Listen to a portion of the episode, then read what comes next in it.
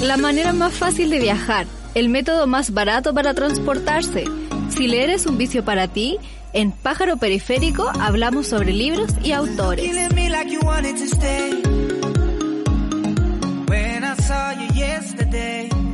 Hola, ¿cómo están? Bienvenidos a un nuevo episodio de este podcast llamado Pájaro Periférico, donde entrevistamos a autoras y autores de libros el día de hoy me acompaña una autora que ella es, nació en Viña del Mar, es del 1994, es de la misma generación que yo, y acaba de sacar su primer libro que es de poesía, que se llama Presunta Desgracia.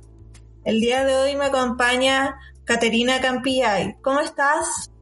Muy bien, gracias, gracias por la invitación. Nada, a ti por, por estar acá y por tu tiempo. Bueno, para empezar un poco, eh, justo hoy día subí una foto de tu libro a Instagram y alguien me comentó que tú fuiste, bueno, te ganaste una mención honrosa en el Bolaño. Sí, eso hace un par de años, si es que no me equivoco, el 2018. Y fue con este mismo, bueno, fue como con una parte de, de este libro, que después se transformó en el libro que está editado. Súper, ¿y lo vienes trabajando hace harto tiempo entonces? Sí, eh, este libro en específico lo empecé a trabajar como el 2017. Y claro, la mayoría, o sea, la gran parte de ese, del libro que existe ahora lo escribí en ese momento, como muy de un tiro podría decirlo, y lo he estado editando y trabajando durante tanto tiempo. Y ya hace un par de años estuvimos trabajando con Pez Espiral, que es quienes lo editaron, y bueno, ya salió este año el resultado. Fue un proceso largo, pero estoy igual súper contenta con el resultado. Sí, está muy bonito. Me, me, gustó el, estilo de poesía que tiene. Pero antes, antes de hablar de tu libro, te quería preguntar un poco sobre cómo inició tu, tu interés por la escritura. Ya, sí, perfecto. Eh, yo creo que siempre esas historias parten también como de la mano un poco con el interés por leer. Eh, que fue un interés que tuve muy de chica, era como un poco típico de lo que pasa, ¿no? Como ese refugio de la niña que está como todo el día metida en la biblioteca del colegio. Y escribir, más que nada, yo partí escribiendo como diarios, hasta blog, en esa época cuando era chica, pero era como súper tipo diario, un poco contaba lo que me pasaba o cosas por el estilo. Ya más grande, eh, cuando tenía como 14 más o menos, empecé como a experimentar un poco más con lo que era la escritura. Ya no era tan, hoy me pasó esto, esto, esto, sino que empezar a jugar un poco más, súper igual intuitivamente, la verdad. Em, y claro, como que solapo obviamente con los 14 años, tipo, eh, no entiendo el mundo, el mundo no me entiende a mí, no entiendo nada. Entonces, eh, yo creo que también en ese momento fue como una, una forma de ir como entendiendo muchas cosas en esa edad en que en verdad todo es como bien extraño, en, así como en general. Y de ahí empecé ya como cada vez a ser más consciente de lo que hacía, ¿no? Como que cuando empecé a escribir, escribía con unos textos que ni siquiera llamaba poesía, eran como que lo subía como a una especie de blog. Entonces, no sé, y que eso lo leía, no sé, mis amigos, mis amigas. Em, y con el tiempo empecé a darme cuenta de que esto parece que era poesía. Fue como un proceso así como bien intuitivo en ese sentido. Y ya cuando estaba como en tercero o cuarto medio empecé como a mostrarlos más, ¿no? Eh, recuerdo bien que cuando estaba ahí en cuarto medio estuve en el taller de poesía de la Fundación Neruda, pero en Valpo, el de la Sebastiana, porque vivía allá, vivía en Concón. Y ahí fue ya así como un gran momento como de mostrar lo que estaba haciendo como a otras personas y hablando un poco así como esto hago poesía, ¿no? Eh, que es principalmente lo que he escrito porque no, no he incursionado mucho en la narrativa, la verdad como no, no, va por ahí, al menos hasta ahora, quién sabe algún día, pero no, hasta el momento no. Entonces, claro, yo empecé a mostrarlo más y a contactar también con ese mundo que yo bueno, no, era chica y no, no cachaba mucho, ¿no? Eh, y, también eso me fue empezando a alimentar lecturas y a entender un poco más, bueno, siempre harto a través de otros, ¿no? Como conversando con otras personas, eh, se aprende harto. Y eso así como a grandes rasgos. Eh, pero claro, todo partió igual, más o menos como en esa adolescencia en que de alguna forma tenía como que hacerle sentido a todo en, esos, en esa edad en que nada parece tener, entenderse mucho eh, y yo que también tenía penas de amor y tenía que escribir mis penas de amor, claramente. Entonces, eh, así, bueno, cada vez fue haciéndose más consciente. Eh, yo después, bueno, entré a la universidad, yo estudié Historia del Arte y pasé varios años sin escribir mucho, por decir casi casi nada, en términos como de poesía. No estaba claramente más metida en el tema de lo que estaba estudiando y estaba leyendo harto, pero no tanto poesía o literatura en verdad y cuando egresé volví a retomarlo como con más seriedad y también con más conciencia de lo que hacía, ya, ya absorbía un montón de otras cosas y ahí también empecé, claro, a meterme en talleres y a mostrar mis cosas, como ir sacándolo un poco del espacio que estaba como, lo tenía como bien relegado por varios años. Y, y de ahí en adelante, claro, no sé, postulé a, al concurso, al Bolaño, o estuve en la Fundación Neruda, como todos esos eh, lugares que me permitieron igual ir conociendo más y bueno, he estado también en talleres con como talleres más establecidos, pero también otros más, más improvisados, con amigos, amigas. Entonces, eh, Súper. ¿Y cómo, cómo llegaste a la Fundación Pablo Neruda? cuando estaba en el colegio. Eh, lo primero fue que como en tercero medio eh, pues mandé unas cosas a un concurso editorial que, que, ya no existe, que se llamaba Hebra, que era de Valparaíso, una pequeña editorial artesanal que creo que ya no existe. Y eh, yo era chica, pues tenía como 16.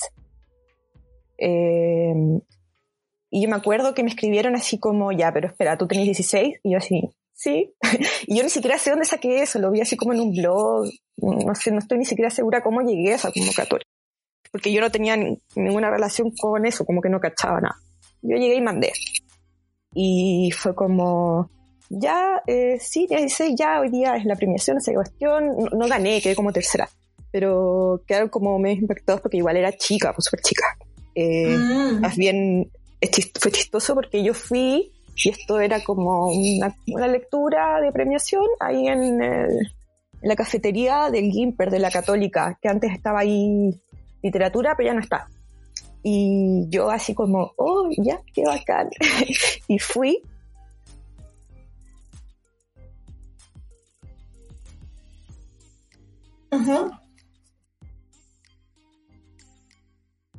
Ya me dicen, ya, ¿y qué vas a leer?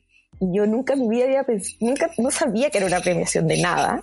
No sabía que tenía que leer en público y nunca en mi vida había leído en público. y yo como dije, como ya, pero vas a leer algo. Y yo así, eh, tengo que hacerlo.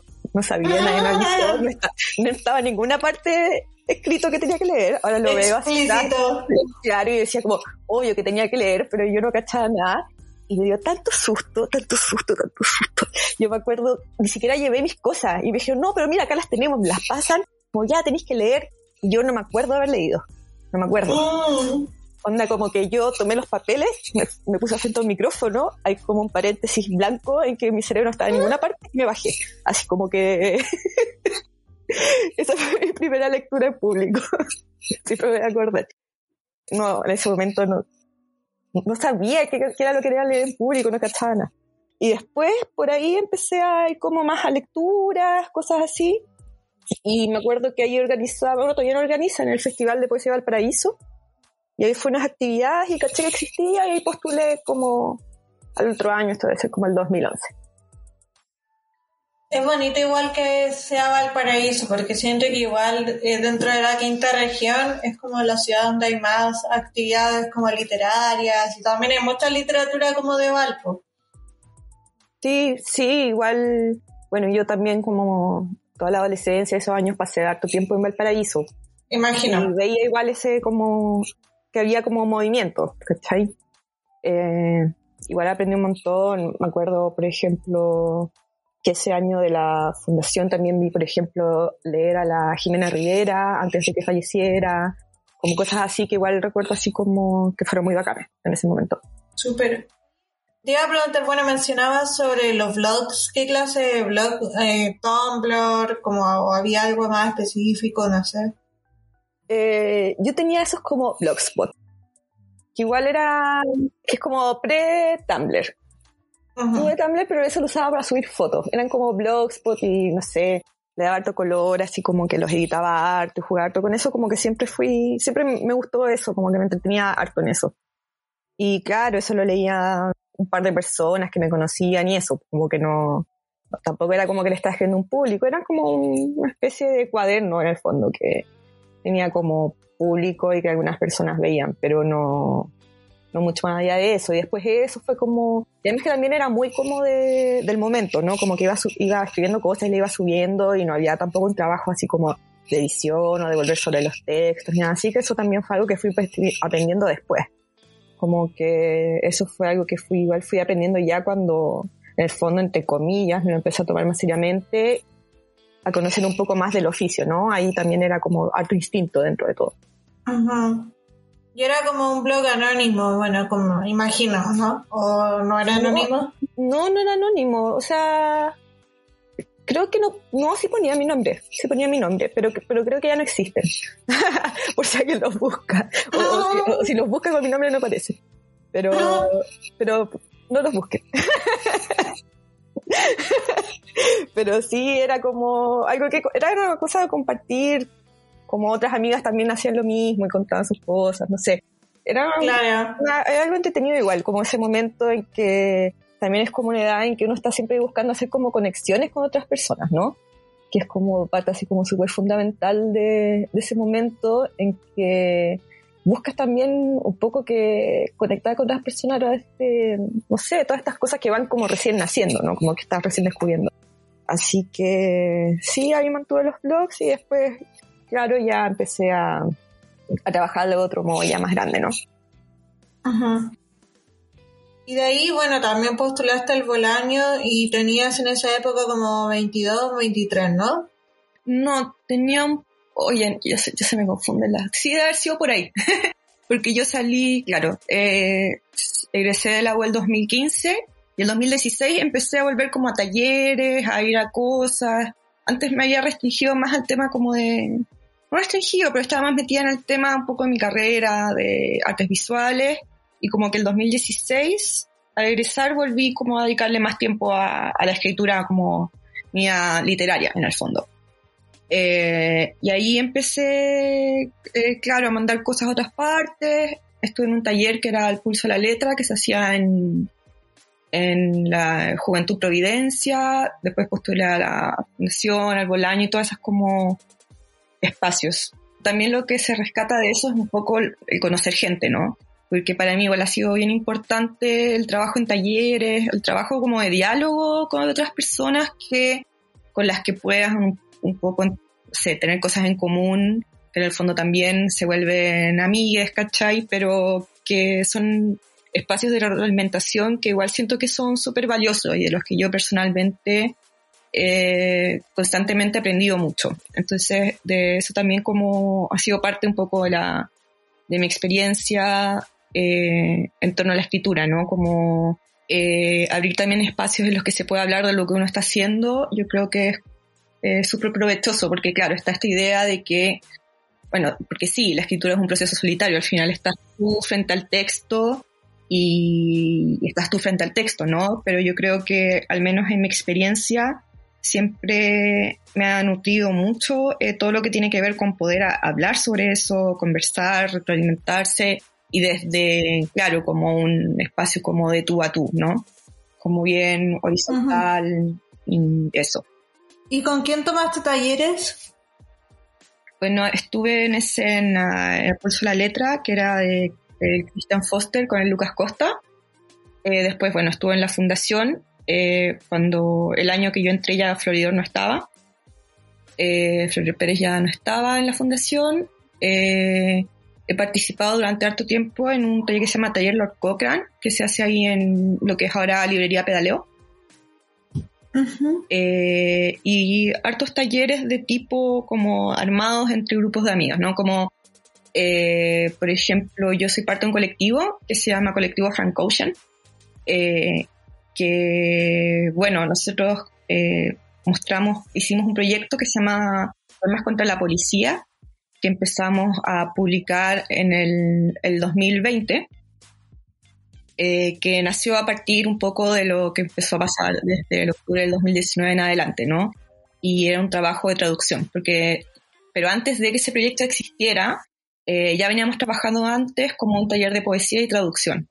Entonces llevábamos igual harto tiempo trabajando textos nuestros y en ese como contexto eh, armamos ese proyecto en diálogo también con lo que estaba pasando a nivel social y político, ¿no?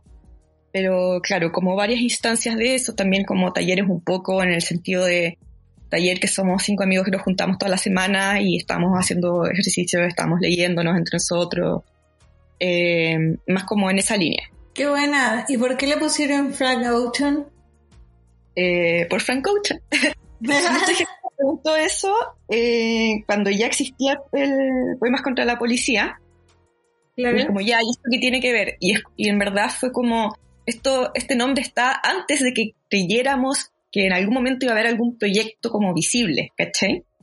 En el fondo era un grupo como de taller que nos juntaban, más somos amigos, ¿cachai? Eh, no sé, revisábamos textos y después, no sé, bailábamos Madonna en la hasta la madrugada. Entonces era como algo mucho, mucho más informal y ahí ya nos habíamos puesto Frank porque nos gustaba, así como, bueno, respuesta así de simple. Eh, pero claro, después empezamos a hacer proyectos que como que vieron un poco, entre comillas, la luz pública, que fue un... Primero fue una plaquette, en, como plaquette fanzine que hicimos, que se llama Topiaria, que imprimimos una semana, no, dos semanas antes del estallido. Entonces, eh, igual queríamos hacer cosas con eso, pero se vio como un poco truncado en ese sentido. Y porque claro, ahí ya estábamos todos como el foco en otra parte, ¿no?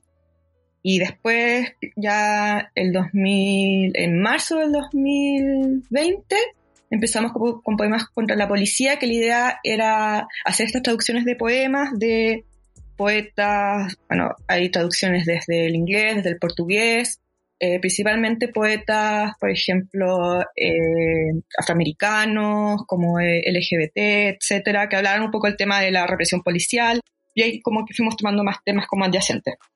Y eso la idea era imprimirlos y pegarlos en la calle, lo que alcanzamos a hacer una vez, porque la semana siguiente empezó lo del coronavirus. Entonces, como que los tiempos ahí no, no cansaron mucho, entonces al final el proyecto quedó más como en el Instagram que estábamos, que tenemos.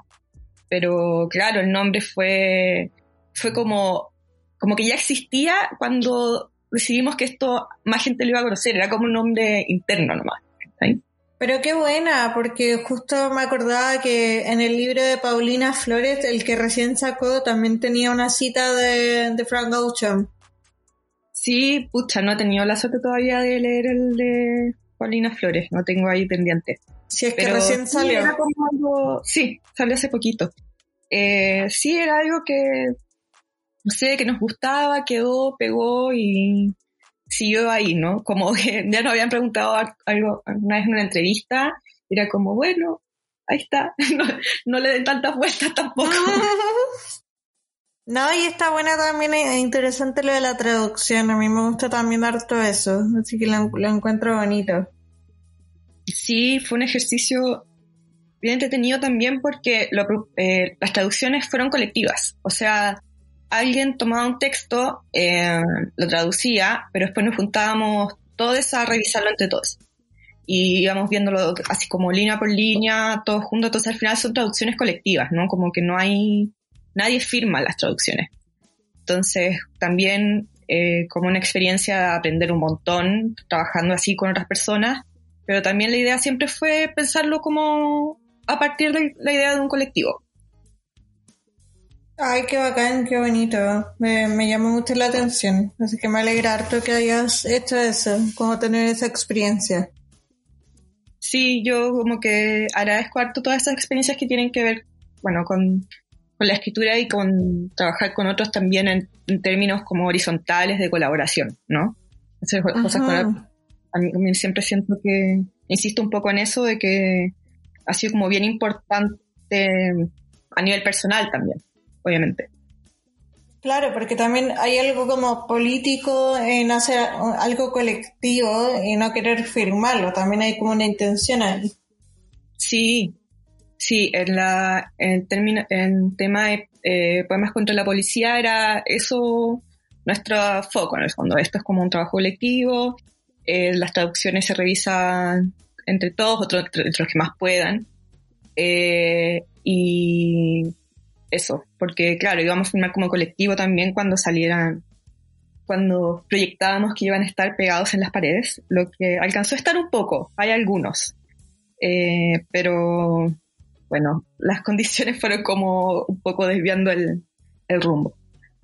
Claro, como en ese lapsus entre estallido de pandemia, es complejo. Sí, Oye, quería pasar a preguntarte sobre, eh, sobre tu bebé, ah, sobre tu libro, que es tu primer libro, Presunta Desgracia. Quería preguntar sobre eso al, ser tu primer libro, cómo fue el proceso, cómo te sentiste, o cuál es la sensación que tienes de, ya haberlo terminado y haberlo publicado.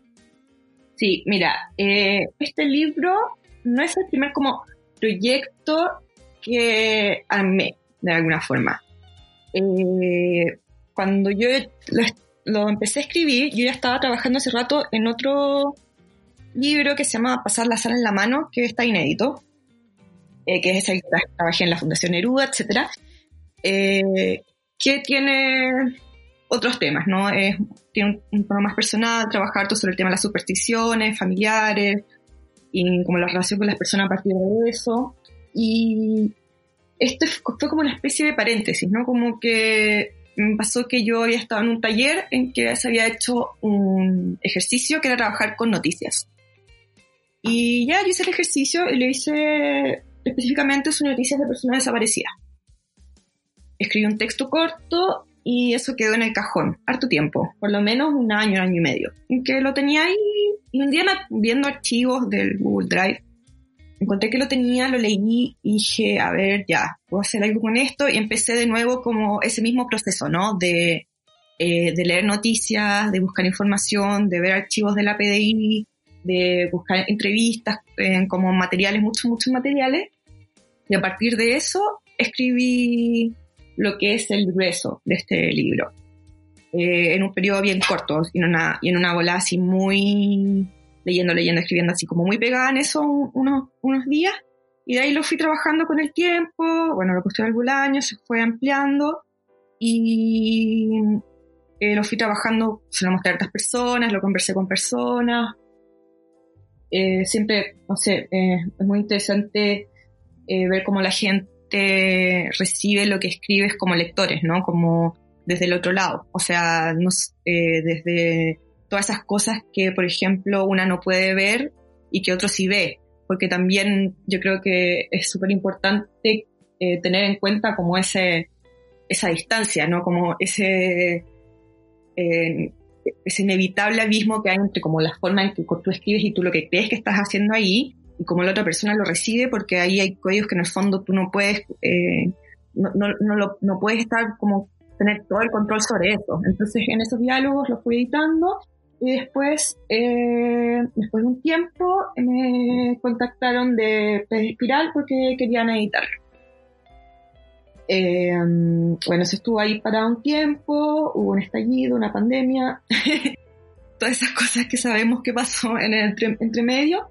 Y ya el año pasado empezamos a trabajar más directamente. Eh, estuve editando con la Victoria Ramírez, es otra poeta joven, Seca. Eh, sí, querida. Ella también es parte del colectivo Francocha, muy querida. Muchas gracias a ella. Y eh, después, durante el año, estuvimos trabajando con Daniela Quintana, que es la que trabajó el diseño del libro. y con Daniel Madrid, que es el editor de Pez Espiral, y con él también trabajamos en temas de diseño y de la materialidad del libro. Porque, bueno, de parte de Pez Espiral es una editorial también que les interesa mucho la materialidad del libro y cómo esta materialidad como del libro poco objeto traduce el contenido, ¿no? Entonces también ahí fue un trabajo bien entretenido eh, como pensarlo desde ahí. Eh, el libro tiene la portada unos troquelados, tiene como un diseño interior que también remite como al contenido del libro. Entonces, eh, bueno, ahí pasó la etapa de las maquetas, las revisiones y salió ahora hace un tiempo. Ha sido bien interesante Eh, porque claro, la, gente te comenta y bueno, al principio, por ejemplo, me pasó que cuando llegó la maqueta, la primera maqueta, eh, yo estaba así como, ¡ay, qué bacán el libro! Mira, lo miraba y era como, ¡ay, qué bonito! Un libro. y, y, fue como súper bacán. Y cuando ya eh, salió el libro y me mandan como los libros que me mandaban a mí como para tener, ahí me puse nerviosa como que con la maqueta no me puse nerviosa, porque era la maqueta, entonces era como para mí, ¿no? Como que yo la veía y la encontraba bonita y qué bacán el libro. Pero cuando fue como, ya, y ahora el libro salió al mundo, ahí me dio como una ansiedad, así como, ¡ay, qué hice! Mm. mucha, mucha exposición, pero ya, ya, ya se me pasó esa ansiedad inicial, pero también, claro, tiene que ver con soltar, ¿no? Porque, eh, como te decía, yo tengo ese proyecto anterior, también estoy trabajando en otros. Este fue el primero en que me pasó que sentí que estaba terminado en el momento. Como que siempre me ha costado un poco tomar la decisión de poner un hasta aquí, ¿no? Como que el límite que le pongo a esto es este, y es claro y se cierra, ¿cachai? Eh, yo siento que igual es una decisión como súper difícil, igual al menos para mí fue como súper difícil, pero al menos en el caso de este libro eh, coincidió también con que como eh, para hacer el libro estuve leyendo mucho, como te decía, muchas noticias, muchos archivos, eh, muchos materiales relativos a eso. Por, ejemplo, hay muchas cosas que saco directamente un poco del lenguaje de la PDI, cosas así, de noticias que recopilé.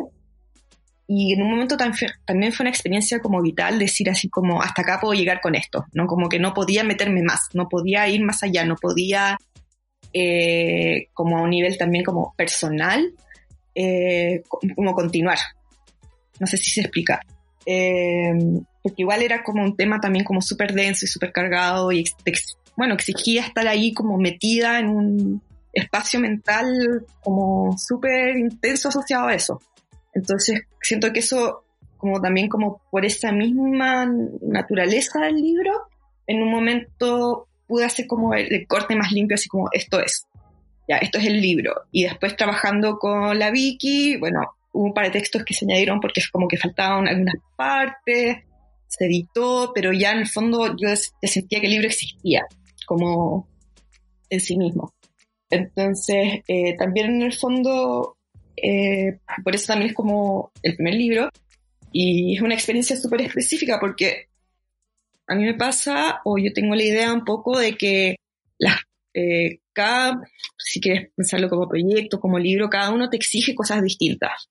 ¿no? no al menos en mi experiencia los procesos no son los mismos. Y porque cada libro o cada como embarcar en cada uno de estos como proyectos te va exigiendo cosas distintas a ti, a la escritura, a los tiempos, a los espacios mentales que tienes que habitar para estar conectada con eso.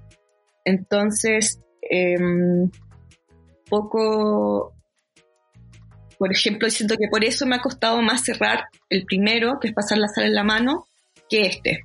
Como que cada uno tiene, tiene como sus propios caminos, ¿no? Como que igual te va llevando un poquito de la mano y lo vas escuchando en el camino y entendiendo como que es también lo que el libro necesita como de ti, como qué es lo que te va tirando, lo que te va como eh, pidiendo en el proceso. Eh, y yo creo que en el fondo el, proceso de este libro decantó acá, ¿no? Cada, cada, uno como que de los proyectos que tengo abiertos o más o menos cerrados, creo que ha tenido como su propia historia en ese sentido. Y la que te decía es un poco la de este libro. Ay, mencionaste muchas cosas de las que tenía anotado preguntarte. Así que Nada, me, me, gusta que te expresas como de corrido, así como muy, como, no sé, me, me agrada, como, como un río, como un árbol, así. Gracias. Eh, mencionabas esto de, del lenguaje, un poco que es como, porque claro, yo, yo también por, eh, cuando estaba haciendo mi proyecto de título, me tocó leer como varios de estos registros de juicios y estas transcripciones policiales un poco que hacen. Entonces, claro, me llamó la atención porque es muy difícil como tomar ese lenguaje que, que tú un poco lo hiciste. Claro, convertirlo en poesía porque como hablan, como habla esta gente muy particular, como los detalles que se dan. Entonces es, muy interesante qué desafíos tuviste con ese lenguaje el que comentabas, como, no sé, porque el libro tú partes diciendo como nombre, lugar, hora y circunstancias, características físicas, eh, como tatuaje en el antebrazo, una mujer desnuda. Entonces, claro, ¿cómo lo, cómo lo hiciste con ese, esa forma de, narrar de los informes? Sí, eh, bueno, lo primero que fui, fui a un poco leer los informes, ¿no? Eh, el primer poema que hable, abre, muchas partes están sacadas directamente de las páginas de la PDI. Y también revisé archivos como internacionales, de gente desaparecida, que hay archivos como internacionales. Eh, y ahí fue acercando un poco ese lenguaje y como te decía yo en ese momento era como leerlo, leerlo, leerlo, absorberlo. Hay muchas imágenes que eh, saqué de entrevistas y que se fueron un poco armando porque eh, al principio yo, yo, no leí sobre un caso particular, leí sobre muchos casos. Entonces como que parte del proceso fue como esto es, estas la historia o es una persona, son muchas personas, cómo armarlo desde ahí, cuántas voces van a estar en juego, etc. Y eh, al final lo que hice fue un poco ir tomando todos estos lenguajes, estas referencias que fui acumulando, acumulando, acumulando lo largo como este proceso como más de investigación, entre comillas, y como ir aunándolo en el fondo en una historia que no está basada en ninguna, en ningún caso real. ¿no? Este libro está basado explícitamente en ningún caso real particular. Sí, en muchos casos que tienen, eh, que han sucedido en Chile principalmente, pero eh, no uno así como con nombre y apellido, ¿no? Eh, y todo eso fue sucediéndose como en este absorber, absorber, absorber. Como fui yo armando un poco este como estructura a partir de todos estos fragmentos que iba tomando también, por ejemplo, del lenguaje que se usaban en las entrevistas, cuando entrevistaban a familiares, eh, las cosas que aparecían en la prensa. Entonces ahí un poco fui tomando y claro, el desafío era eh, cómo hacer que también esto, porque un, tema, no, como al tratar cosas así, eh, siento yo personalmente, cómo te acercas, porque no quería que fuera un, melodrama tampoco, ¿no? no quería, no, que, no quería solo apuntar como al drama, me interesaban más las voces, como esta ausencia, un poco como lo que rodea el caso, pero tampoco quería algo que estuviera como completamente eh, despegado o completamente impávido ante lo que se va, de lo que se va hablando, ¿no? Entonces como eh, ahí fue como un poco parte del proceso ir como equilibrando estas cosas y buscar cuál era el tono para que eh, no, no cayera como completamente en estos dos extremos que no era un poco lo que me interesaba como indagar, ¿no? Porque, eh, claro, se mezclan también estos lenguajes, por ejemplo, los más técnicos de la policía, pero eh, también hay varias partes que tienen un tono mucho más como, entre comillas, de lo uno, uno que podría llamar lo que uno espera como poético, ¿no? Entonces, como eh, fue parte un poco del proceso ir tejiendo estas voces. Y también la decisión al fondo de que aparecieran varias voces, porque aparecen las voces de familiares, la fuerza de la policía, hay unas voces que interfieren desde un yo. Entonces, eh, todas estas cosas, como ir tejiéndolas, fue un poco como parte del, desafío. ¿Y cómo lo, lo hiciste como para no para separarte un poco de lo que ibas leyendo, como de, los informes textuales, como... Eh, para, yo creo que, yo creo que por ejemplo, el tema de los informes, lo que pasa es que el mismo lenguaje un poco te saca, porque es tan seco, tan frío, es porque, porque esto, y esto tiene su propio sentido, o sea, tiene, es metódico, tiene que ser metódico ordenado, tiene que responder a ciertas características para que cumpla la función que tiene, ¿no? Por ejemplo, describir a una persona para que sea reconocible en la calle, por ejemplo. Pero siento que es un lenguaje que ya como al leerlo te saca, ¿no? Como al leer estas descripciones, ya como que abre un espacio, un salto, una distancia con la lectura. Entonces, eh, yo creo que en ese sentido fue más el hecho como de cómo acercarse que de cómo alejarse, ¿no? Como yo cuando, cuando tomaba las, partes como más textuales eh, que aparecían en esto, en este, como, en este lenguaje, la dificultad era más como adentrarse ahí y empezar como abrir espacios dentro de eso que tomar distancia, porque ya el mismo lenguaje como que te sacaba, ¿no? Como que te ponía así como un límite.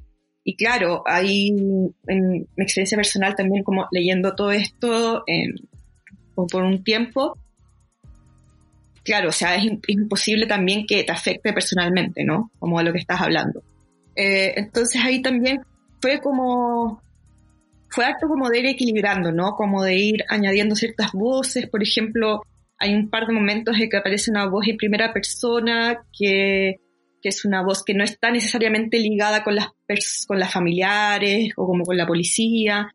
Entonces, ahí también traté de dejar entrever algunas cosas que, que eran como reflexiones un poco más propias a través de una voz que como interfería en este tejido. Entonces, eh, fue harto como de modular un poco, ¿no? Como de ecualizar estas voces y estos lenguajes. Y claro, eh, así jugar un poco también como con la cercanía, la distancia y todos esos temas que van apareciendo al hacerse cargo también de un tema súper complejo y súper eh, denso emocionalmente. Súper, sí. A mí también me llamó la atención porque vi que te preguntaban harto sobre las desapariciones. Es como en el sentido de también como tener la carga de, de que venimos de un país donde hay gente desaparecida, como de una dictadura. Sí. Sí, eh, eso también fue un tema que me apareció harto durante el proceso, porque, claro, yo sabía que yo no estaba hablando de eso en específico, ¿no?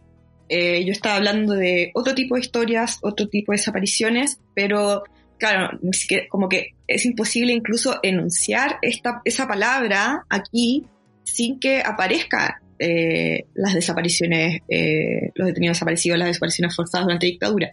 Entonces, era como, claro, ¿cómo puedo de alguna forma entender esto, pero también hablar de otra cosa? Fue como, fue bien difícil, eso fue como una conversación que tuve conmigo misma harto rato.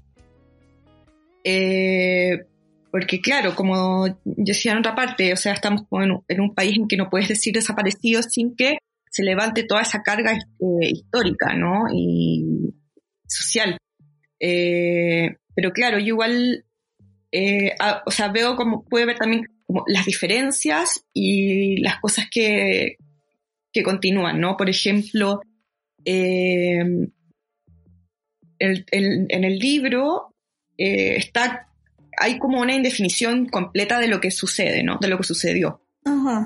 Hay pistas, hay cosas, elementos, pero que no permiten hacer una, una imagen, una narración. En el fondo, eh, si hubiese una narración eh, con un principio, un medio y un final, en el fondo no hay persona desaparecida, porque se sabe dónde está. O sea, si se puede ir unando todas las cosas. Entonces tampoco se sabe cuáles son los factores que están eh, jugando ahí, ¿no? En cambio, si estamos hablando de las desapariciones políticas, sabemos qué factores hoy, y entonces qué factores están jugando ahí. O sea, eh, los nombres de las personas, las instituciones, las políticas, las influencias extranjeras, todo. O sea, eso está. Lo que, lo que pasa ahí es que hay una, un silenciamiento que ha continuado en el tiempo, ¿no? Pero eh, claramente al centro está también la ausencia, ¿no? Eso, eso sigue estando, sigue siendo como la materia en torno a lo que se mueve en esas experiencias. Eh, pero claro, yo decidí como trabajar este tema sin meterme en el otro porque también tenía que ponerle como un límite. Lo que era un poco lo que te decía antes, ¿no? Como esta necesidad de poner límites para cerrarlo y porque también como que tanto el libro lo exigía, pero también a nivel personal. Eh, por ejemplo, eh, ya buscando en internet, googleando, buscando informaciones, por ejemplo, llego a una página que era una, un archivo grande, así como internacional, de personas desaparecidas. Y empiezo a buscar así aleatoriamente, abriendo páginas, abriendo páginas, y por ejemplo llego a eh, los casos de Guatemala. Y, empiezo a ver y veo que el 60% de los casos en Guatemala son menores de edad, menores de 10 ah. años. Entonces ahí fue como, me acuerdo mucho que se fue como un golpe, así como, ya, este es el límite, ¿cachai? Como, yo no puedo ir hasta allá, como que tengo que eh, poner como un límite para esto porque también tampoco uno nunca puede hacerse cargo de todo y de todas las ramificaciones y de todas las cosas que están ahí, ¿no? Como sí, obvio. En ese caso todos los proyectos serían eternos, eternos, eternos y no habría libro en el fondo, como que estaría siempre continuado. Alguien podría tratar de hacer eso, pero en el fondo, eh, en este sentido como que también tuve que poner esos límites. Pero claro, yo sé que al escribir un libro sobre desapariciones está todo ese peso encima eh, inevitablemente. Y en ese sentido, lo que ahí se repite es esa ausencia, ¿no? Como ese relato que no se termina de contar, esa historia que no se termina como de cerrar. Sí, justamente eso es algo importante del relato, como que no, no se resuelve esta desaparición, como que queda ahí. Y quizás también es lo mismo de la estructura a veces del poema, donde como que no, no necesariamente se le da como una conclusión a lo, de, a lo que se trata.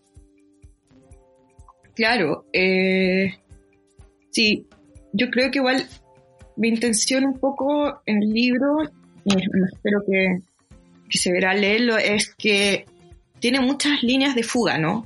Eh, apunta hacia muchos lugares y eso también es algo que pude ver y que pude mirar en el caso de las desapariciones, ¿no? Como las pistas falsas, eh, las, las, opiniones de A, B, C persona, la persona que llama para decir que la vio en alguna parte y la otra persona que llama para decir que la vio en cinco regiones más allá. Eh, todas, estas, todas estas, que están llenas de estas cosas como estos caminos que no llegan a ninguna parte y que en muchos, muchos casos que en el fondo no se resuelven. Y es cosa de meterse a la página de la PDI, ¿no? Como cuál es, como la antigüedad de, de muchos casos que están ahí, no sé, desde hace 20 años y que no está, siguen ahí como desaparecidos, pero no, no se ha sabido más. Entonces, eh, parte como del, libro era ese como, esos como pasos en falso, ¿no? Como todos estos caminos que se van abriendo y se van creando, tienen un, o sea, un centro, ¿no? Que es la desaparición de la persona, pero que sí se dispersa hacia muchos lados y sí se proyecta hacia, muchas, hacia muchos lados que no permiten eh, terminar de cerrar la imagen, ¿no? Como terminar de, de, contar una historia en el fondo, porque al final no se puede contar la historia porque no hay, no hay, no, hay, no hay suficiente información como para contar la historia. Sí, es verdad. Y también el hecho de que no, no dieras como detalles tan precisos. Bueno, se cuentan cosas como lo de los tatuajes, que es mujer, que es joven. O que se da una pista como que de algún modo está estudiando.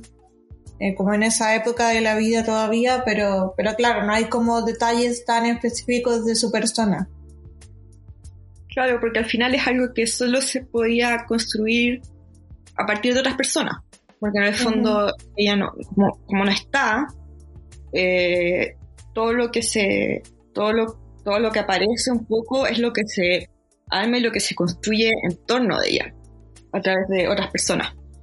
Claro, y también mencionabas lo del diseño, eh, lo mencionaste en un principio cuando partimos hablando de tu libro, a mí me gustó mucho, porque siento que es una portada muy bonita, aparte que siento que no, se suele como jugar tanto con, con, las portadas, entonces me gusta que tuviera como esto de, estos como hoyitos y que se viera como rosado y los dibujos que tienen como adentro, tan bonitos. Sí, ahí, bueno, Daniela Quintana hizo un trabajo muy bacán también con, con el apoyo de Daniel Madrid, que fue un poco, claro, hagamos algo que resuene un poco también con el contenido del libro, ¿no? eh, no solo como ilustrativo. Y ahí apareció el tema de los, hoyitos, de los troquelados de la portada, que remiten un poco a las pistas que aparecen como al principio del libro, eh, la, todo el diseño del interior. Entonces, sí, yo también estoy súper contenta con eh, lo que pudimos hacer con la parte material del libro, que igual a mí siempre es algo que me ha interesado harto, ¿no? Como se presenta también materialmente. Entonces, eh, sí, yo creo que hay un súper trabajo también con la editorial para llegar a eso. Claro, y hace como también alusión a esas típicas eh, pizarras que uno ve en las películas de detective, como con las pistas, con todo eso.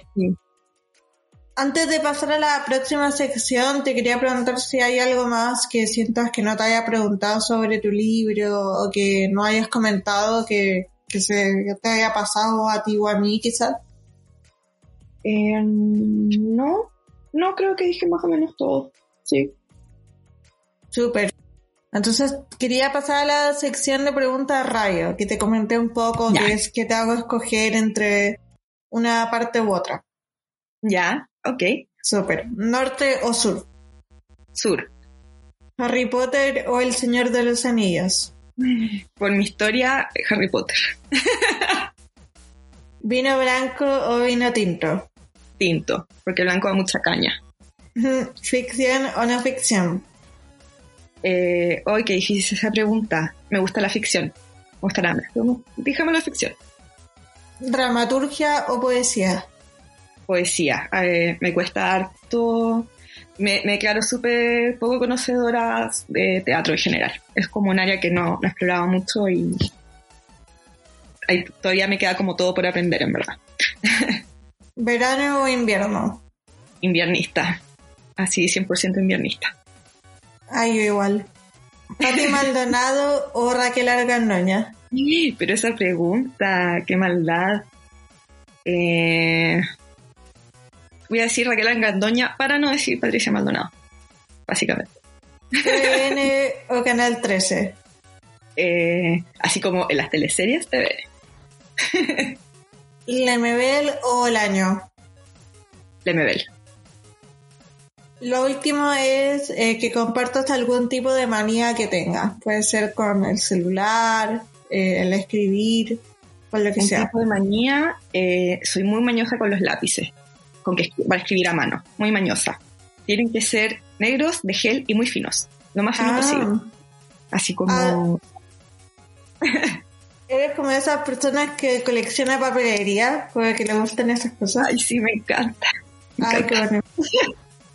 que... tiene que ser lo más fino posible. soy la típica persona que es buen estudiante. que, marca como que subraya de colores y todo, sí. No, igual no tanto como cuando iba a la biblioteca, cuando estaba haciendo la tesis y veía como los estudiantes de Derecho, como con colecciones de 20 destacadores, no tanto. Pero igual me gusta. Sí, yo, yo tengo una amiga abogada que es así, como que es amante de los objetos de papelería y claro, y como que tenía un color designado a cada cosa, como que muy estructurado. Sí, cuando yo veía eso era como ya, no, no llegó a ese punto, pero me gusta igual. Super. Oye, ¿en qué proyecto estás actualmente? Vi que estás en algo interesante sobre eh, los proyectos de mujeres que se fueron eh, durante la dictadura como artistas. Sí, eh, estoy trabajando desde el año pasado con la investigadora María Iris Flores, que también estudió historia de arte, nos conocimos en la carrera y somos muy, muy amigas, que se llama Bajo el signo mujer, que lo pueden buscar en Instagram, Bajo el signo mujer, así mismo, que es una investigación sobre exposiciones de colectivas de artistas chilenas eh, como exposiciones colectivas de, de mujeres eh, afuera y dentro de Chile durante la dictadura. Esto, bueno, es, es un proyecto que eh, fue financiado por Fondan, tiene que mm, terminar como un libro, que eso está en proceso, y que, bueno, si ven el Instagram van a ver un poco que hemos ido subiendo cosas de archivo relacionadas con el tema, y en el fondo era por decirlo así, empezamos con un par de exposiciones que teníamos como bien identificadas, las que se hicieron en Canadá, eh, que se hicieron también en redes del exilio en Europa, y, empezamos a rastrear como todas estas exposiciones de mujeres también para ver un poco cómo se iba como conformando esta idea como el artista mujer en las exposiciones, ¿no? Como de dónde se abordaba, porque claro, si decimos eh, eh, exposiciones de artistas chilenas, hay un amplio rango de lo que sucede ahí en términos como políticos, artísticos, etcétera, porque eso incluye las exposiciones del Bellas Artes de las mujeres en el arte de, del siglo XX o exposiciones mucho más con un tema más político, más crítico, más eh, conceptual, otras que son más como, bueno, exposiciones que a una mujer sin, sin tener como tanta densidad por ese lado, entonces como que mostró como un alto rango de, de formas como de organizarse bajo el signo mujer, que es el nombre de la investigación. Y eso ha sido una investigación súper interesante, eh, que bueno, como decía, tiene que terminar un libro que todavía está en proceso y que pueden ahí ver en Instagram un poco también como las cosas que vamos subiendo respecto a artistas mujeres chilenas, ¿no? Específicamente de la época de la dictadura. Siempre es bueno eh, rescatar esas cosas de las mujeres, así que no, encuentro que es una labor muy noble y muy necesaria. Y el libro que... Ay, perdona, ¿qué? Que cuando empezamos también eh, creíamos que íbamos a encontrar mucho, mucho, mucho menos material de lo que encontramos. Mucho, ah. mucho, mucho. Eh, teníamos unas cosas así como identificadas cuando empezamos y por aquí y por allá, pero cuando empezamos a trabajar, por ejemplo, ya revisar prensa, revisar catálogos, etcétera, etcétera, etcétera, nos dimos cuenta que esto era, se había multiplicado por no sé, ocho las cosas que creíamos que íbamos a encontrar. Entonces también nos permitió ver que sí había eh, un interés en el tema que, como te decía, como que pasaba por todo un espectro de posiciones políticas o de ideas de arte, etcétera, cierto, mucho más conservadoras algunas, unas ideas eh, mucho más influenciadas por el feminismo de la época, etcétera. Pero claro, nos permitió ver eh, un espectro de cosas que en el fondo no estaban, eh, no estaban ahí a la vista y que no, no, estaban tan utilizadas o que no se, no se relevaban en algunos otros eh, trabajos, ¿no? Entonces ahí fue súper interesante y como darse cuenta también de que había como un universo mucho más amplio de lo que nosotros creíamos que íbamos a encontrar en primer lugar, acercarnos al tema, ¿no? Como que se, se amplió bastante. Claro, y aparte que también historia del arte, eh, en especial en mujeres, bueno, en Chile ya somos de un país donde no se valora mucho el arte, así que nada, lo encuentro muy bueno. Claro, uno va aportando un poco desde su hereda lo que sus investigaciones, ¿no? Y claro, eso es lo que he estado en el último tiempo, eh, como por el lado de historia del arte, ¿no? Eh, y en términos de escritura, bueno, también estoy bueno, eh, trabajando en un proyecto, libro que se llama Deshielo, que eso empecé hace como dos años. Eh, bueno, que este año saqué la, la beca de creación para continuar con ese, como terminarlo en el fondo, que es lo que proyecto hacer, que uno siempre, bueno, uno proyecta muchas cosas, eh, en el camino pasan otras cosas, pero proyecto, proyecto terminar, ojalá este año, y que es un, un libro que nació como de, bueno, porque en el fondo yo, pienso que siempre nacen un poco de una obsesión un poco personal con algo que te da vueltas y te da vueltas y te da vueltas y no te puedes sacar de encima. Y al final eso te lleva así como a muchos caminos en ese sentido. Y ese es un libro un poco, de un tono un poco apocalíptico, como frente al tema del, eh, frente al tema como de los hielos, de los deshielos, del calentamiento global, etcétera pero visto desde eh, la necesidad como de formar comunidades frente a eso. Eh, estuve investigando, por ejemplo, sobre sectas religiosas o como en historia de un poco la religión, el tema como sobre el fin del mundo, entre comillas. Eh, y ahí empecé a armar un libro que tiene una, una parte que... porque tiene como varias partes, ¿no? Una parte que tiene más que ver como con un viaje a los hielos una pareja, otro que tiene más que ver con la conformación de una comunidad como frente a este como ambiente un poco apocalíptico, otro tiene que ver como con este tono más apocalíptico de las profecías, etc. Entonces eso es un poco lo que he estado trabajando el último tiempo y que pero como este año dedicarle tiempo también como para continuarlo. Suena bacán, aparte, dijiste que te ganaste un fondo además para terminarlo, como continuar el proyecto. Ay, qué bueno. Y es del fondo del libro. Claro, con estas becas de creación. Entonces, ahí este año tengo que eh, dedicarle igual el tiempo, porque bueno, los tiempos en relación a los fondos siempre son como... Lo que uno pone en los fondos siempre son bien fantasiosos los tiempos. Uno dice como, marzo, me voy a sentar a escribir tres horas al día por... Ya, y eso nunca nadie ha pasado, como imposible. No sé, al menos a mi experiencia eso no funciona, como el julio voy a estar revisando el segundo borrador y bueno, eh, pero claro, en el camino uno va viendo más o menos lo que pasa, pero sí, estoy trabajando en eso y que es como un proyecto igual me tiene, bueno, bien entusiasmado y que también responde, como te decía, siempre como esas obsesiones un poco personales que uno empieza a meterse, meterse, meterse y van saliendo cosas. Ay, pero está buena, me agrada. Aparte que suena súper ambicioso, así que nada, mucho éxito con eso. Para ir ya cerrando este podcast, te quería preguntar qué recomiendas si recomienda algún libro, alguna serie, película, documental. Eh, tiene que ser como uno. Ay, espérate que ¿Puedes recomendar más de uno? A ver. Eh, ay, sorry, me quedo un poco pegada con esa pregunta. No, tranquilo. No, es la primera que le pasa. Varios me han dicho como, oh, no tenía como nada pensado. Pero ha pensado. No, pero una cosa que quieras, puede ser un, eh, no sé, lo que, lo que estás viendo en Netflix, no sé. O un documental que te dejara pensando. A ver, eh, ya. Hace un par de semanas vi de nuevo una de mis películas favoritas, que es una película japonesa que se llama Hausu.